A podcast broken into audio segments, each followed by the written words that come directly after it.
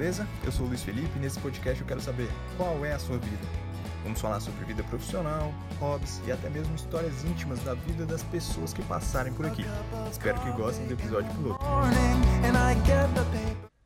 Um autista pode ser comunicativo, se formar em comunicação, e que tal viver quase toda a sua vida sem saber que é um autista? No episódio de hoje vamos falar sobre essas e outras situações na vida do jovem autista Vitor Mendonça e sua mãe Selma Sueli Silva. Selma é jornalista em relações públicas e já atuou em grandes veículos da comunicação de Minas Gerais. Atualmente apresenta um programa ao vivo e diário numa grande rádio de BH. Ela foi diagnosticada com transtorno do espectro autista em 2016 e em boa parte por causa do filho, que percebeu alguns traços na sua personalidade. Vitor foi diagnosticado aos 11, é jornalista e escritor. Já escreveu seis livros e, junto com a sua mãe, são produtores e apresentadores do canal Mundo Asperger no YouTube. Para conhecer mais da história deles, acesse mundoautista.com.br. Fique agora com a entrevista. Espero que gostem desse primeiro episódio do Qual é a Sua Vida.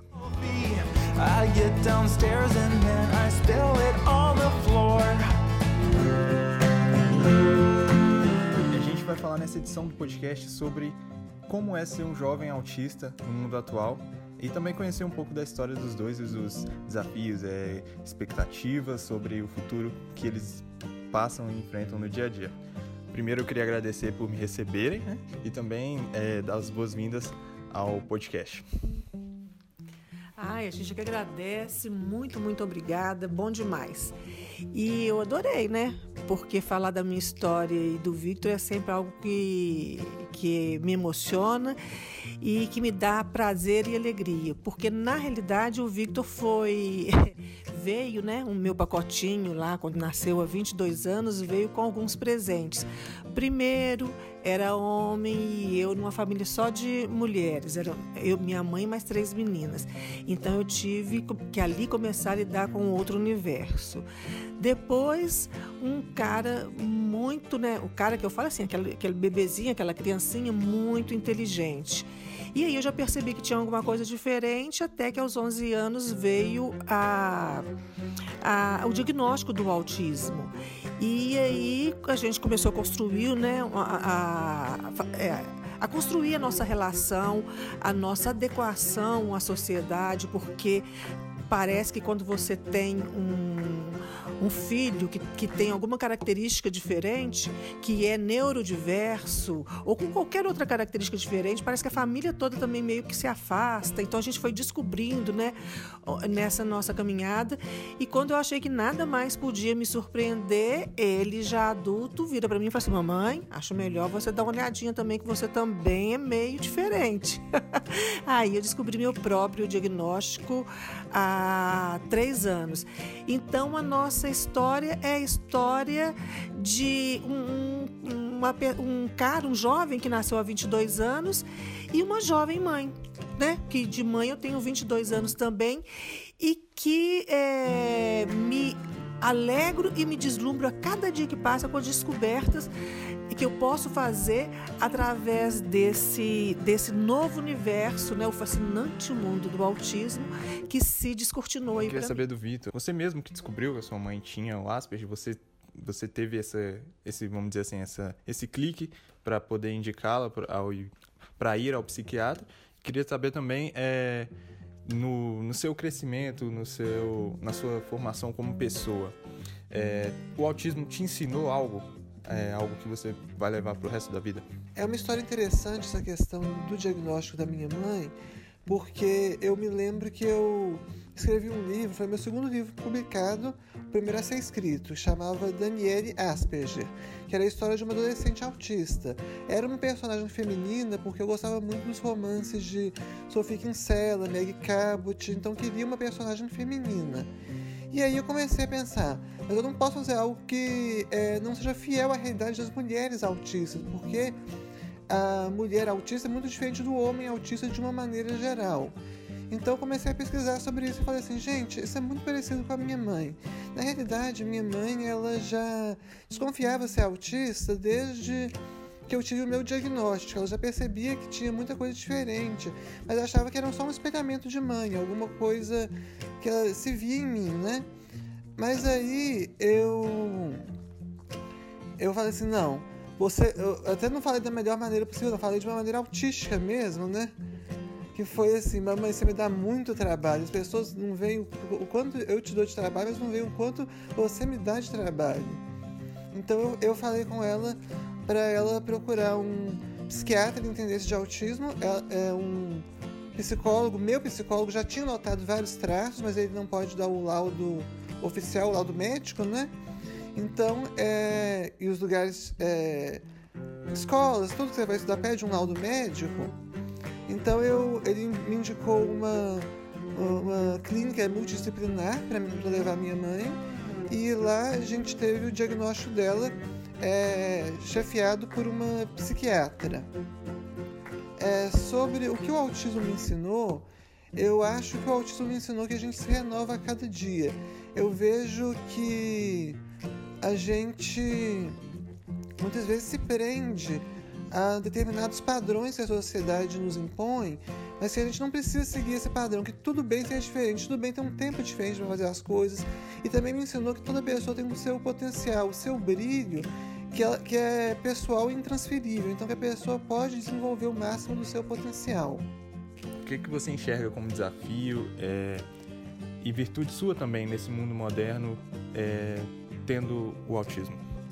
Ser jovem, ser jovem já é desafiador para todo mundo, né?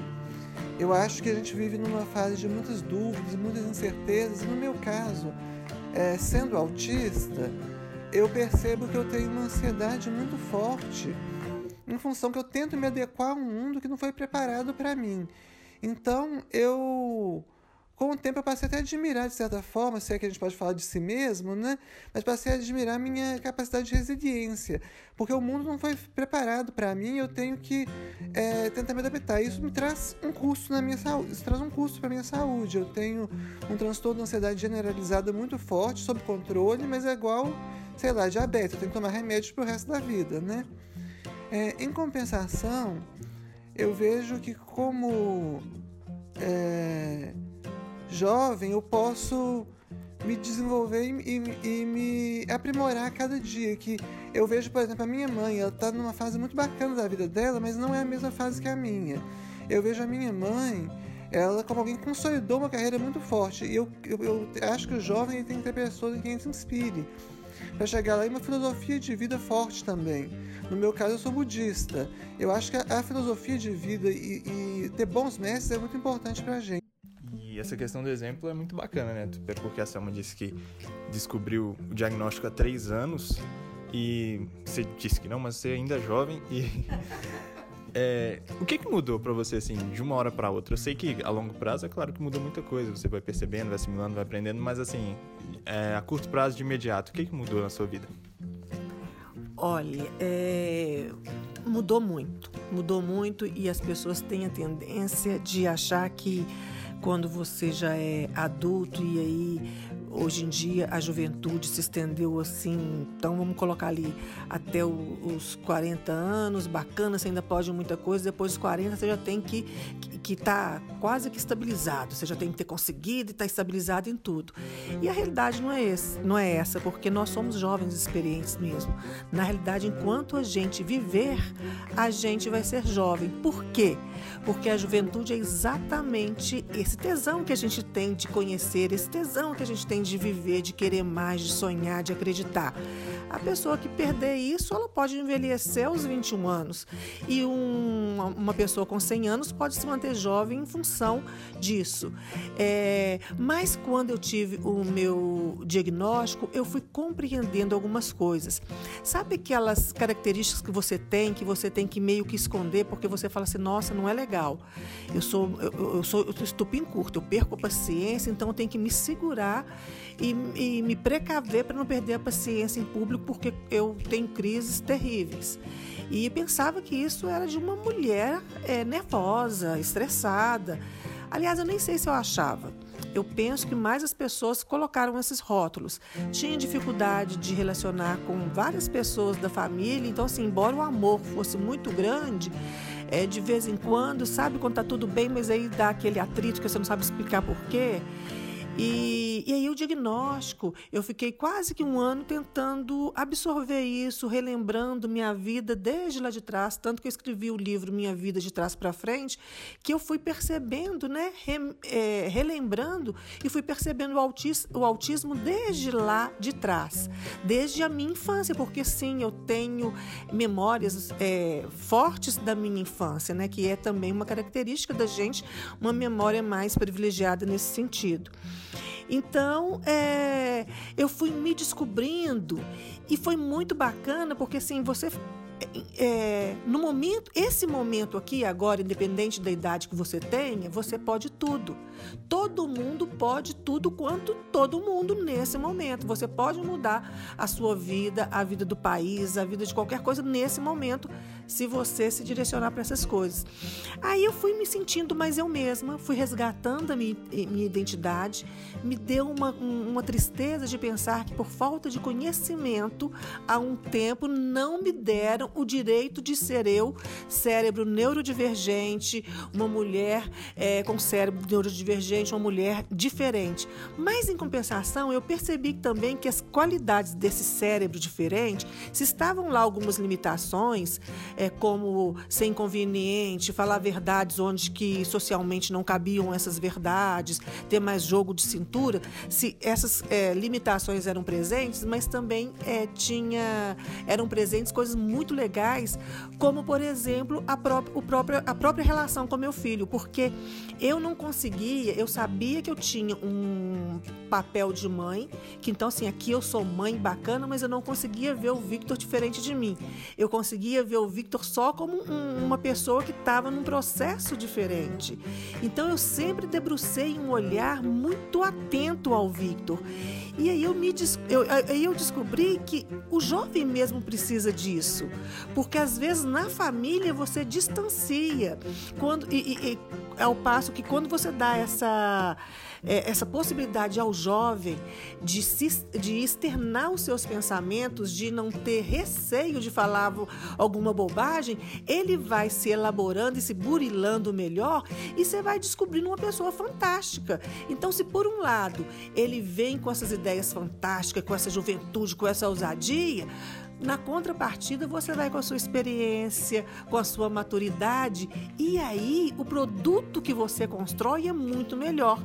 Tanto que hoje eu posso dizer assim com a maior tranquilidade que eu sim continuo sendo mãe do Victor e exijo ser respeitada nesse nível, porque isso tem que ter essa hierarquia. O único lugar que a hierarquia cabe é pai, mãe, filho, é assim mesmo mas que eu amo o Victor para além de ele ser meu filho. Então hoje eu admiro a pessoa que o Victor é, o escritor que o Victor é, o, o profissional de comunicação que o Victor é. Eu tenho muito orgulho disso.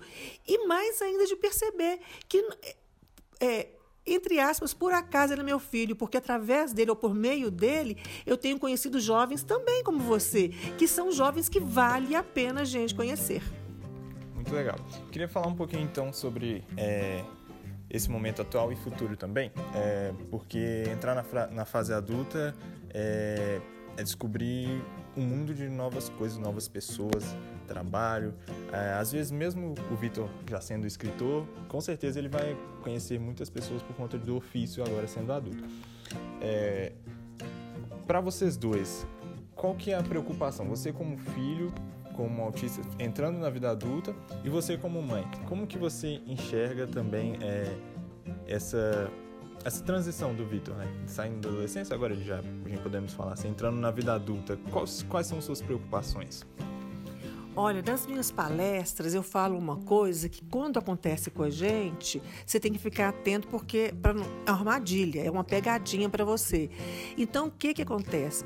Você pode, quando o seu filho está desabrochando para essa vida adulta, ou quando o seu irmão, ou enfim, está desabrochando, está passando é, por esse caminho, primeiro você tem que dissociar assim: a adolescência é um caso à parte. A adolescência não é desse mundo, é uma fase muito terrível.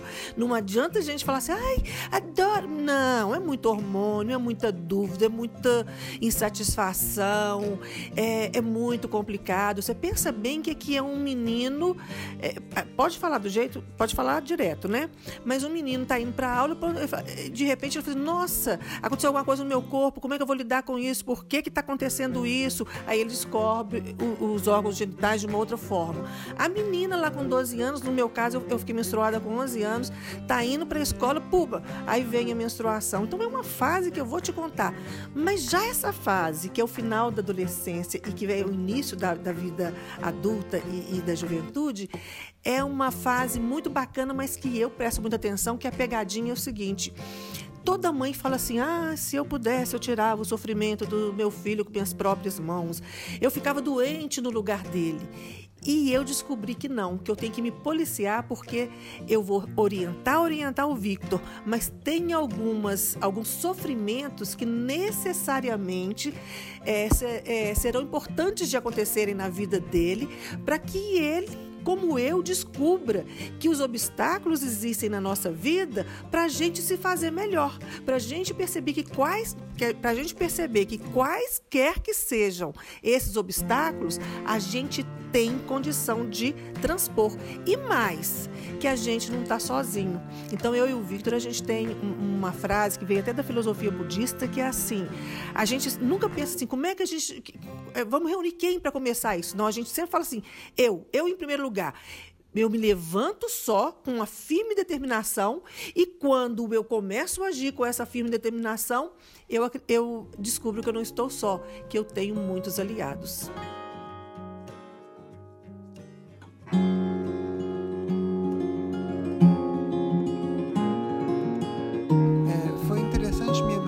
Mãe ter citado a filosofia budista, porque uma das frases, que é uma das minhas máximas de vida, também vem daí que é fala assim: deve se tornar o senhor da sua mente ao invés de permitir a sua mente dominá-lo. É, é uma fase de muita angústia assim, e ao mesmo tempo que você está buscando ter uma autonomia muito forte, mas você não tem condições de ter essa autonomia ainda totalmente, mas você vai quebrar a cara e vai conseguir, né? É, hoje, o que mais me pega é um medo do futuro porque eu fico pensando assim, nossa, e, agora? Qual que é o próximo passo? Mas eu tenho que ver que o momento que eu estou vivendo, como minha mãe já pontuou, é o aqui e agora. Não é o, momento distante. Hoje, na nossa, na nossa sociedade, a gente tem uma coisa de focar muito no futuro. Ah, eu vou, passar, vou na faculdade para viver os melhores anos da minha vida. É, não, é, não é bem assim. A gente, é, na cultura ocidental, a gente valoriza muito isso mas é, é, o, o, momento presente é o mais importante, porque a gente tem que é, focar no que a gente pode fazer agora para construir um futuro melhor, mas é, se divertindo e vivenciando o processo. Que a vida é o próprio processo, o processo é o mais importante. Então, eu acho que nessa fase de angústia, de dúvida, eu sempre tento me voltar para duas perguntinhas básicas, que é onde que eu estou e o que, que eu estou fazendo aqui agora. E tentar é, lidar com isso da melhor forma possível. Como é o seu relacionamento com outros jovens da sua idade? Você mantém contato frequente, troca experiências? É, na faculdade, pela primeira vez, eu me senti parte de um grupo. É, e foi maravilhoso. Eu, eu me formei agora, recentemente, em fevereiro de 2019. É, e pela primeira vez eu me senti parte de um grupo, porque na adolescência é uma fase muito difícil e você se sente muito diferente, você não sabe se colocar direito.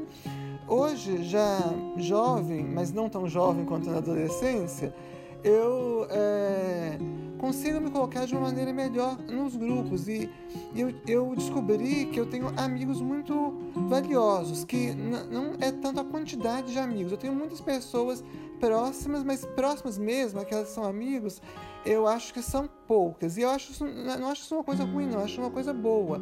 Porque com eles eu posso me divertir e nesse aprendizado de maneira lúdica, né, eles me zoam muito que eu falo assim, de maneira lúdica, tudo para mim é lúdico. Eu vou aprendendo de uma forma, eu vou aprendendo a, a, regra do jogo, porque muitas vezes você fala que o autista tem que fazer muitas terapias para aprender a ser sociável. Não é bem assim. Isso trai um pouco a natureza do, do autista. Porque o autista, ele aprende. É, Claro que as terapias são importantes para ele aprender a lidar consigo mesmo, mas para lidar com os outros é a vida que ensina. E essa relação com, a, com as outras pessoas é muito importante porque é a partir dessa relação, desse relacionamento, que a gente aprende, mesmo que seja de uma maneira divertida. Às vezes eu saio, eu não vou ser hipócrita, talvez eu bebo um pouquinho também, não muito, não muito. Mas assim, eu tenho uma vida como de um jovem normal hoje. E, e eu sou normal, todos somos normais. O que é anormal, né? Mas eu digo assim, eu, como um jovem típico, né? Então, é, eu tenho. Isso para mim foi um aprendizado, porque quando eu estava no ensino médio, eu achava que eu, eu jamais poderia ter essa vida, que eu ia, é, no ensino fundamental principalmente, eu ia é, chegar na fase adulta sem poder desfrutar dos prazeres que a vida adulta oferece. E isso não aconteceu. Hoje eu tenho uma vida quase que típica, né? E o que não é típico não tem é, pessoas autistas ou Asperger no seu círculo social. Eu queria saber o que vocês diriam para essas pessoas, né? Ao conhecerem pessoas, é, principalmente na idade de vocês, é, e autistas, como elas devem agir, devem lidar? É, alguma recomendação especial por experiência que vocês já passaram? Olha, eu vou deixar essa parte de, de falar de, de jovem para jovem com o Victor.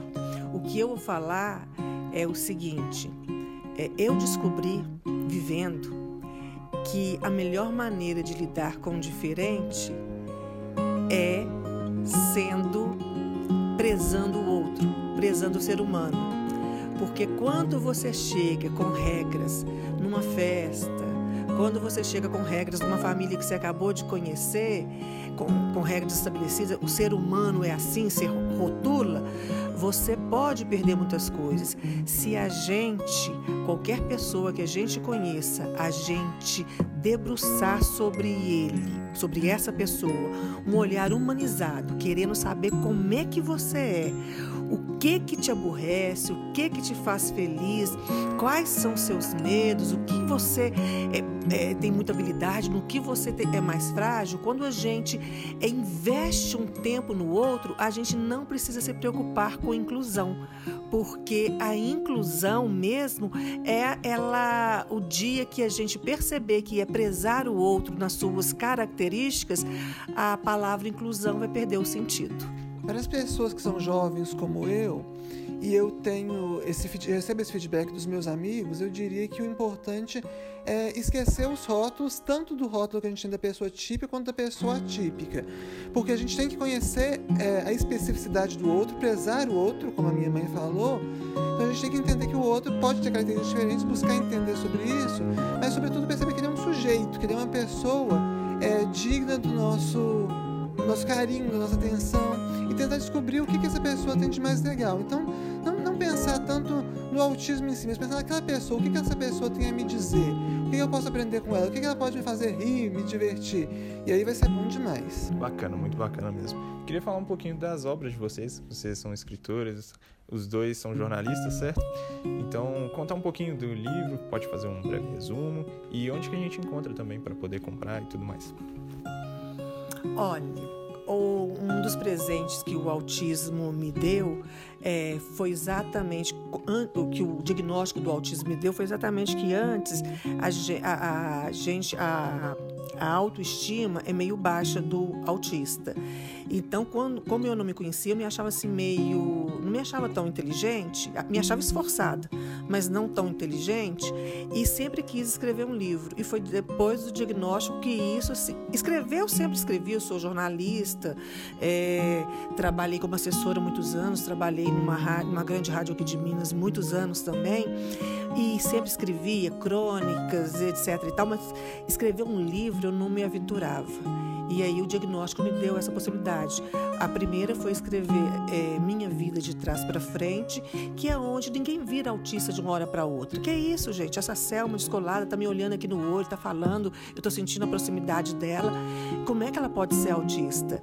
E, e aí eu fui relembrando e também em conversa com os meus, as minhas a minha família, é, ex-professores, eu descobri que o autismo sempre esteve presente na minha vida. Acontece que a mulher ela é mais cobrada de ser sociável, a mulher é mais observadora, a mulher tem um, fala mais por dia, né? tem um repertório maior de palavras por dia do que um homem. Isso tudo me ajudou a camuflar algumas coisas que para o homem é um pouco mais difícil.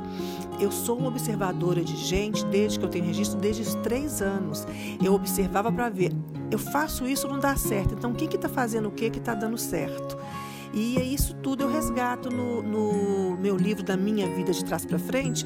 E é uma visão bacana, porque é, eu não vou dar detalhes da, da biografia, mas eu, eu falo dessa onde que o autismo está presente na família, na infância, mas também falo de mim como profissional sendo autista sem saber que era autista. Então, das estratégias que eu criei, por exemplo, quando eu era assessora de uma grande da, da, assessoria do INSS, que eu tinha que lidar com o Ministério da Previdência e que isso era complicado, porque era lidar com gente, era lidar com autoridades. Então, eu fui criando as minhas regras de gerenciamento, as minhas regras de, de como lidar em equipe de trabalho, e no livro eu falo isso tudo também. Assim como falo de toda a minha experiência como jornalista na Rádio Itatiaia, que também tive. Por que, que eu não era repórter de rua? Porque para mim era simplesmente aterrorizador é, essa pressão e essa falta de rotina. Agora a matéria ali, agora ali. Eu não conseguia lidar com isso. Mas eu sabia que eu tinha uma forma de analisar as coisas muito bacana. Aí eu fui para a produção de um programa, participar de uma mesa de debate e foi quando eu descobri que a gente agora no mundo da mídia, né, da, da rede, das redes sociais, a gente tem um público e um público fiel. Porque eu estava no rádio, eles estavam comigo. Eu estou, na, né? Que a gente tem o site, o, nosso canal no YouTube Mundo Asperger, que é o nosso site também Mundo Asperger, e a gente tem o blog, enfim. E, e esses, é, a gente agora tem, eu agora tenho esses ouvintes nesse meu novo, é, nessa minha nova fase. E agora que a gente no início desse ano fez um simpósio sobre educação inclusiva, eu falei que o chefe que eu tenho mais é, exigente é o meu filho. E ele então falou, simplesmente me falou assim: olha, eu quero que você escreva um livro para o simpósio. E eu quero que você fale sobre, porque é, o lugar de fala é seu. Você vai falar sobre ah, os autistas é, adultos. Os que têm diagnóstico, os que não têm, os que batalham para ter, os, que tiveram, enfim. Então, deu um trabalho de, de reportagem muito bacana que culminou num livro, no livro Camaleônicos, em que a gente descobre, no final das contas, que a gente fala de gente, que a gente fala das diferenças e das igualdades de gente. E foi muito bacana, foi muito legal. E tem um outro livro também que eu tenho muito orgulho, que foi um convite do Victor também, de quando ele fez 10 anos o diagnóstico dele, é, ele falou assim: Mamãe, eu não sou o autismo. Eu sou o Victor, comunicador, escritor, enfim, uma série de coisas que tem o cérebro neurodivergente. Então eu quero, é, você topa escrever comigo, em parceria comigo, um livro que fala desse, desses 10 anos, dessa nossa produção em 10 anos? Então tem conto, tem ensaio, tem poesia, no caso dele tem as ilustrações dele. E foi algo, como ele diz mesmo, que ele gosta de falar, foi muito lúdico e foi muito gostoso de fazer. Você se derramar em letras e perceber que aquilo forma uma história legal. Meu primeiro livro a ser publicado foi Outro Olhar, Reflexões de um Autista. E eu escrevi esse livro, eu falo que a escrita é a base do meu aprendizado, né? Que a fala mais articulada, até uma gesticulação melhor que eu consigo hoje no canal no YouTube, é tudo fruto do que começou lá atrás na escrita.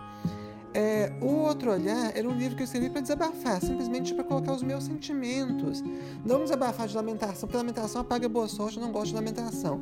Mas de colocar os meus sentimentos, os meus aprendizados, é, as minhas percepções de mundo sendo autista. Como que as coisas são banais para os outros, para mim às vezes são complexas.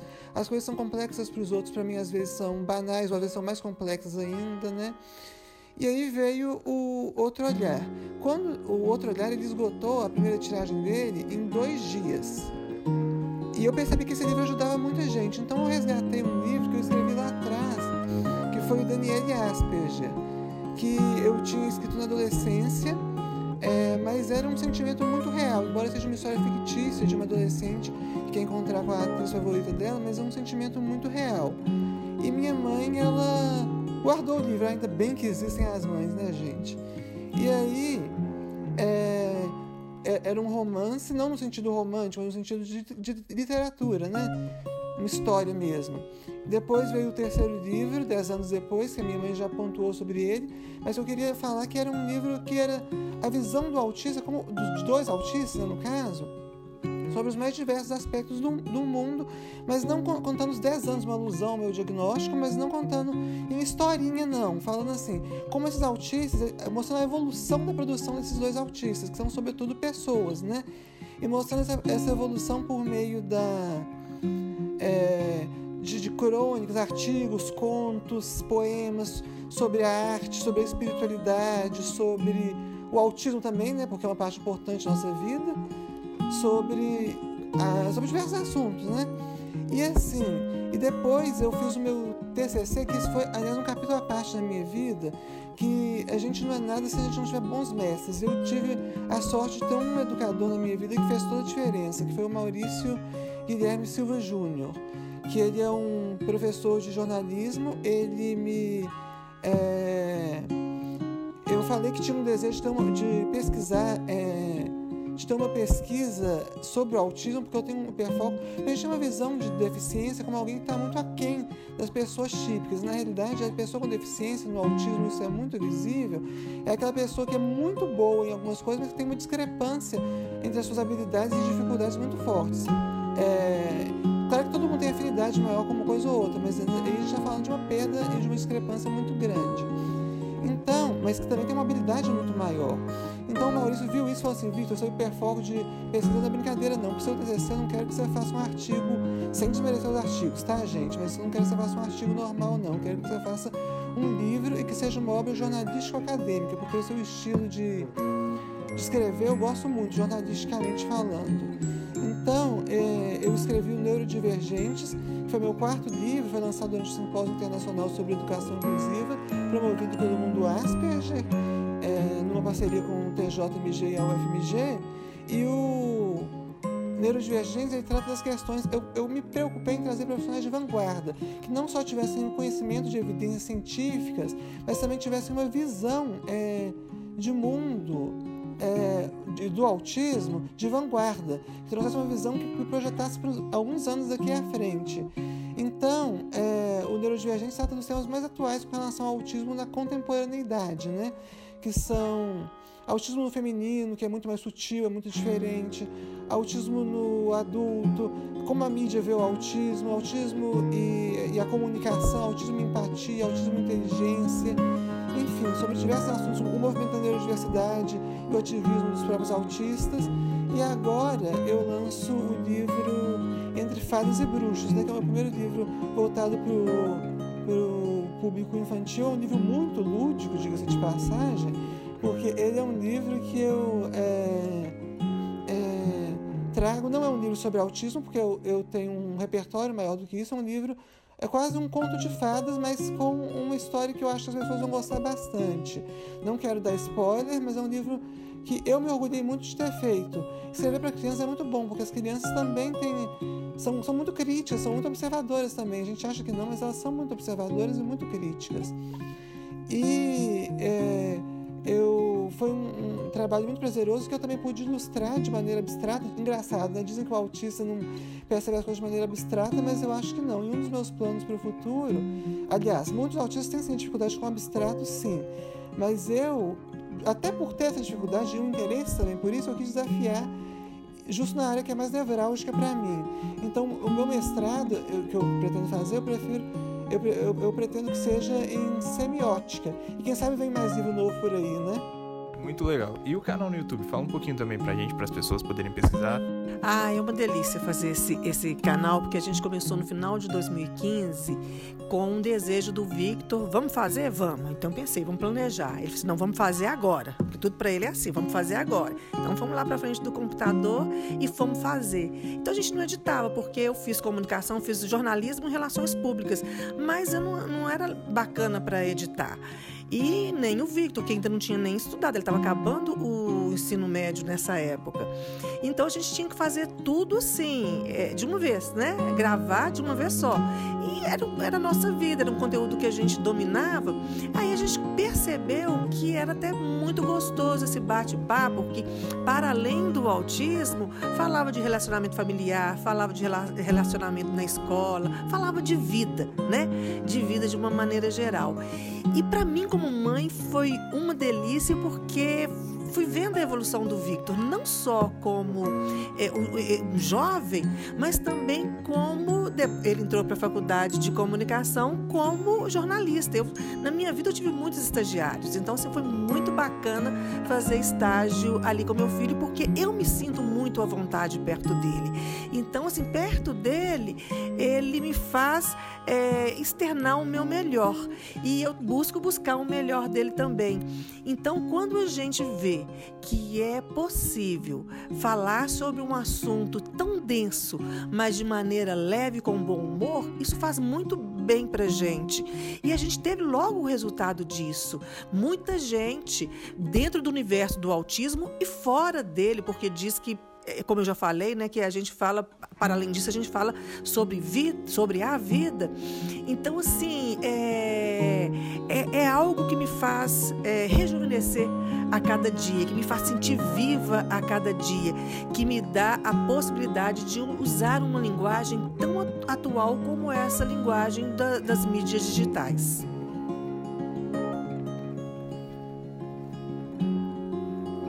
História é bem essa que a minha mãe falou mesmo. Eu vou. Eu não vou falar muito sobre isso, não, mas o mundo Asperger, ele, nós somos humanistas acima de tudo, né? Então, o mundo Asperger, eu não vejo como um projeto só de autismo, eu vejo como um projeto de humanismo, de trazer para uma sociedade que está ainda muito desesperançada, com várias questões, trazer uma, uma esperança, não só para as pessoas que têm autismo, mas também para todas as pessoas que podem. É, aprender de alguma forma sobre relacionamento, enfim, sobre esses temas vendo o canal. A gente tenta fazer tudo da maneira mais é, menos planejada possível, até porque a gente não é bom de planejamento não, sabe? E aí é, a gente e é muito natural para a gente fazer esse trabalho. Claro que tem uma pesquisa, uma coisa séria, mas é muito natural para a gente fazer esse trabalho. E é um prazer. É, ter esse, esse feedback. Hoje a gente já está com quase 30 mil inscritos e é um prazer ter esse feedback das pessoas que faz a diferença na vida das pessoas. Eu vejo que eu, tudo que eu falo, eu tento ver como isso vai acessar o coração do outro, como isso vai tocar o outro. Porque essa questão de prezar cada pessoa é séria, a gente está falando de inclusão. Então não é uma disputa entre autistas e não autistas, não. É uma questão de como todos podemos coexistir de forma harmoniosa. E o canal, ele, ele me surpreendeu positivamente por essa repercussão que ele teve, que a gente inclusive ampliou. E agora ele é um, ele é um portal na internet, né? com, é, com o Facebook, com o Instagram e, e o blog também. É um, o site, né? onde inclusive podem ser encontrados os livros. Então, é, o, o Mundo Asperger, ele vem se tornando um projeto quase como um filho para mim, né? Minha mãe não gosta que eu falo isso, não, que os projetos são filhos. Ela fala, vai ter um filho mesmo pra você ver como é que é bom, né? Mas é, é como um filho para mim, um, proje é um, um projeto da, da, minha vida, assim. E acho que é um projeto da, da vida da minha mãe também. E, e, se a gente pudesse fazer a diferença na vida de uma pessoa, a gente se sentiria grato com isso. Mas que bom que a gente fez na vida de muito mais, a gente tem um retorno disso. Muito legal, muito bacana. E para quem quer comprar o livro, qual que é o endereço, os livros, né? Qual, qual é o endereço e quais estão, quais estão disponíveis para venda? Olha, todos os nossos livros estão disponíveis para venda e daqui a, a, um mês, mais ou menos, a gente, um mês e meio, a gente vai começar a liberar a pré-venda do é, entre, fada, entre Fadas e Bruxos. E tem é acessando o nosso site mundoasperge.com.br. A gente tem a loja lá que vocês podem comprar é, qualquer um desses títulos. Tem também na loja do psicólogo, na livraria do psicólogo, na Contorno.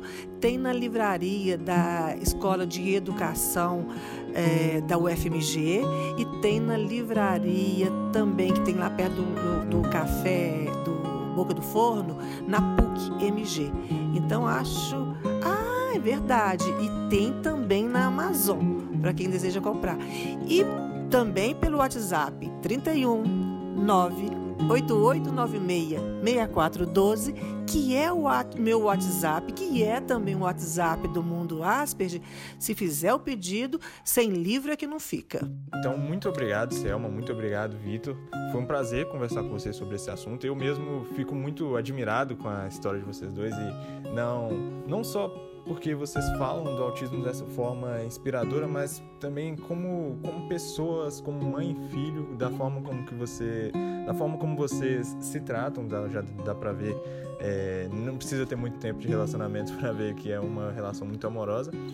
E eu acho que a relação de vocês é tão inspiradora, né, que a gente pode ter uma prova aí nas obras, né? Tantas obras, tanto, tantas palestras, o mundo Asperger, eu acho que isso realmente inspira, me inspira e inspira muita gente. Muito obrigado e espero contar com vocês mais vezes, quem sabe. Olha, mas a gente briga também, sabe? Aquelas coisas de mãe e filha a gente tem também. Só que a gente tem combinados na nossa vida. Então a gente tem algumas é, plaquinhas que a gente coloca, igual aqueles que tem no hotel, é, sinal vermelho, é, sinal amarelo Estou trabalhando, essa é a minha plaquinha do Victor, é sinal vermelho, não me perturbo, já estou perturbado demais. E a gente então se entende assim, o outro combinado é não perder o cuidado com o outro. Porque independente de ser mãe e filho, pode ser marido e mulher, irmão e irmã, amigo e amiga, quando você mora junto, você acaba perdendo determinados cuidados, porque é como se você é, se liberasse total na sua casa. Mas você deve se liberar no seu porto seguro na sua casa, mas nunca se esquecendo que você tem que prezar quem está do seu lado. Quem que é seu próximo? É quem está mais próximo naquele momento. Então, eu às vezes falo, poxa, Victor, foi mal, eu estou uma mulher muito chata, falando demais na sua orelha, me desculpa. Aí me surpreendo com ele, falo assim, não, mamãe, mas esteve bom por causa disso, disso, disso. E aí a gente vai conseguindo, né? A gente briga, mas a gente diverte também. É, nós é que agradecemos, é um prazer estar aqui falando com vocês, né? E eu queria parabenizar também por essa iniciativa, que falar com o público jovem é uma coisa muito importante, porque nós jovens temos um, tá na nossa mão, né? A gente tá com a faca e o queijo na mão e a gente não sabe usar bem isso. Então que seja mais um espaço de voz dos jovens. Muito obrigado.